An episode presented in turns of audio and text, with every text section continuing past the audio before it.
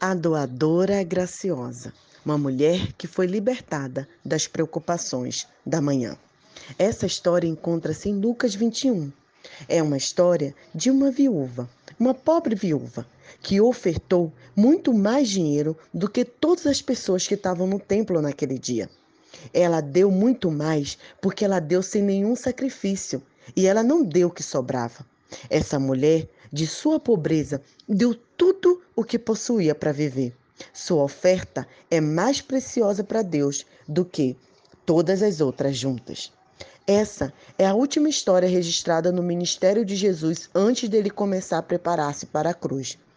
Desde a Galiléia até Jerusalém, ele ensinou o tempo todo aos discípulos sobre o alto preço do discipulado. E aquele que não carregar sua cruz e não me seguir, não pode ser meu discípulo. Lucas 14, 27. Da mesma forma, qualquer de vocês que não renunciar a tudo que possui, não pode ser meu discípulo. Agora, tendo ele chegado ao templo em Jerusalém, Jesus mostra um exemplo vivo do seu ensinamento espiritual. Era a semana da Páscoa e Jerusalém estava fervilhando de judeus que participavam das festividades. Jesus ensinara durante a maior parte do dia, sabendo que aquela seria a última oportunidade de falar às multidões no templo. Depois disso, ele dirigiu-se ao local onde as ofertas eram colocadas para ensinar aos discípulos o significado da verdadeira doação. Lembre-se, na época de Jesus, o templo era dividido em vários segmentos, cada um reservado a um grupo de pessoas. Cada divisão era separado por um lance de escada que conduzia ao seguinte. Os líderes judeus ficavam nos lugares mais elevados, distante das pessoas comuns. Quero que você pense sobre isso. Veja essa imagem. Vamos ver nos degraus do pátrio do, do átrio do templo, né? A parte que fica ali, as pessoas comuns. Jesus estava ali, no meio das mulheres. E em Marcos 12, 41 diz que Jesus sentou-se em frente ao lugar onde era colocado as contribuições.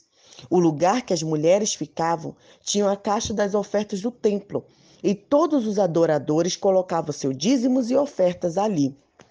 Eram 13 lugares. E nessa história em particular, por causa da Páscoa, tinha um grande número de pessoas.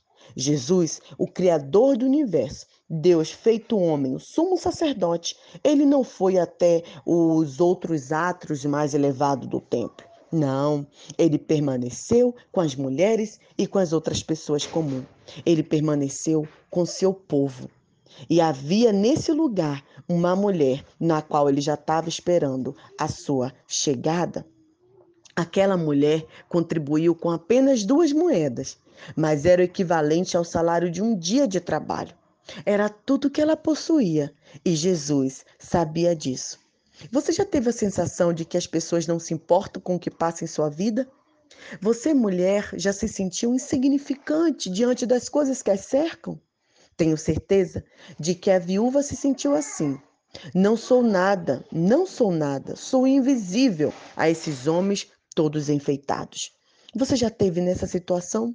Eu estive. Mas a viúva não era insignificante. Jesus estava chegando e aguardando a sua chegada. E a sua oferta, aos olhos do Senhor, foi a que mais valeu. Valeu por tudo, porque ela conseguiu ser liberta de tudo que a aprendia para ofertar a Deus. A viúva ela não depositou apenas duas, uma ou duas moedas. Deus deu ela deu tudo o que possuía, confiando que Deus cuidaria de todas as suas necessidades.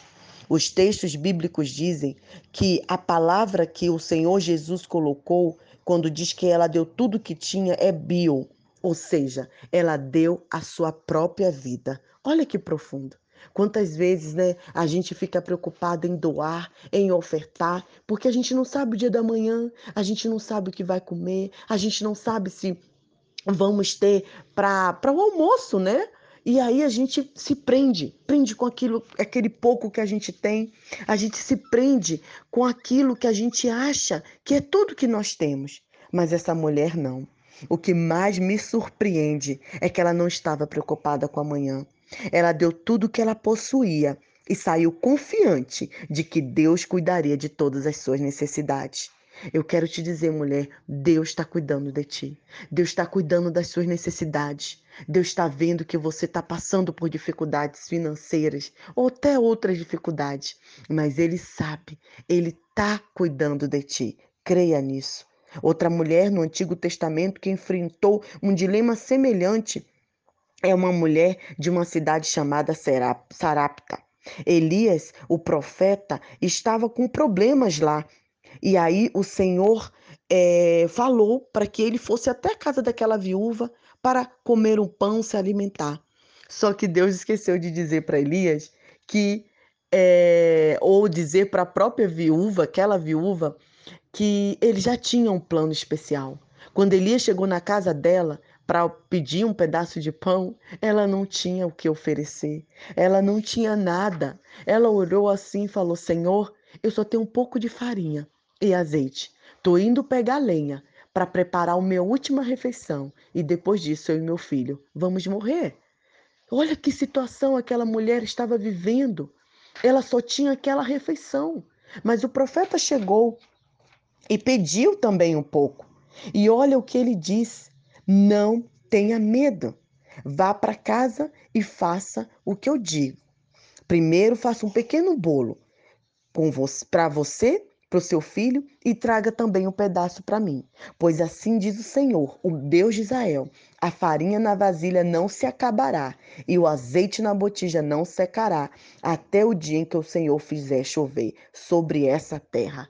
Olha que profecia. Mas eu te pergunto: será que se você tivesse só um pouco de farinha, você dividiria com outra pessoa? Só tem um pouco para você e seu filho, você não sabe o que vai ser depois. Será que você dividiria? Ah, mas aquela mulher, ela obedeceu. É o que ela fez? Ela deu tudo a Deus. Eu estou aqui sentada pensando e vou repetir. Ela deu tudo a Deus, não ficou com nada. E isso não prejudicou a ela, é, prejudicou o filho dela também. Será que ela confiou a vida dela ao filho? A vida do filho dela a Deus? Essa outra história. Às vezes é mais fácil para uma mãe confiar a Deus a própria a Deus a própria vida do que a vida dos seus filhos. Né? aquela mulher, a nós que somos mães, a gente sempre se preocupa primeiro com nossos filhos. Mas aquela mulher, aquela viúva, ela deu tudo o que possuía.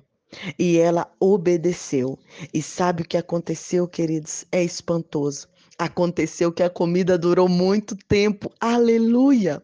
Para Elias e para a mulher e para toda a sua família, pois a farinha da vasilha não acabou e o azeite da botija não secou, conforme a palavra no Senhor.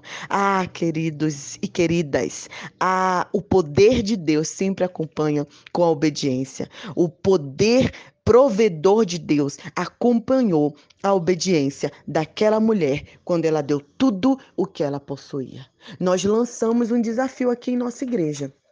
Sempre quando os irmãos é, conseguissem comprar um pouco de farinha, dividisse, entregasse na igreja para a gente compartilhar com aquele que não tem.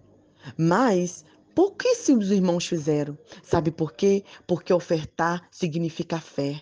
Ofertar significa confiar no Senhor, confiar no Deus provedor, confiar que não acabará na sua casa, porque você obedeceu ao Senhor, porque você compartilhou o pouco que você tem com aquele que não tem nada. Essa mulher fez isso, tanto a viúva lá no tempo de Jesus, quanto a viúva do Antigo Testamento Nada lhe faltou, porque ela dividiu o que ela tinha. Eu quero te convidar a você compartilhar o pouco que você tem, compartilhar a sua, a sua farinha com aquele que nada tem, compartilhar um pouco do seu azeite, do seu óleo, do seu, da sua, do seu açúcar. E você vai perceber que o Senhor transbordará e multiplicará, porque Ele é o Deus provedor. E se você está passando por alguma necessidade agora, eu quero dizer que o Senhor está vendo e Ele enviará o suprimento. Eu tenho um testemunho sobre isso para compartilhar de uma família muito querida que estava no exterior, viajou e estava passando por uma dificuldade muito grande. Tinha que pagar aluguel, tinha que pagar tanta coisa. Mas essa família era fiel ao Senhor. E naquele mês, quando ele recebeu o salário, o esposo né, e a esposa decidiram dar o seu dízimo, dar a sua oferta. Mas era justamente a parte que faltava para o aluguel. Mas eles resolveram confiar. Eles resolveram entregar, porque eles sabiam que Deus sempre supria a necessidade. E naquele dia eles foram à igreja, ofertaram ali diante do Senhor, oraram e não compartilharam nada com ninguém. Ninguém da igreja sabia o que eles estavam passando, ninguém sabia a necessidade que eles estavam vivendo. E depois que eles voltaram do culto, na parte da tarde, chegou uma família lá com um envelope e falou assim: ah, a gente sentiu do Senhor é, entregar isso aqui para você. E também fizemos umas compras para seus filhos. E quando eles abriram o envelope, era justamente o valor do aluguel que estava faltando. Aleluia! Deus nunca deixa faltar. Deus nunca deixa o seu servo desamparado quando você tem um coração doador, quando você tem um coração de contribuir. Ah, irmã, mas eu só tenho duas moedas. Entregue, oferte, descanse e o Senhor proverá o que falta em sua vida. Um grande abraço, Nai Duarte.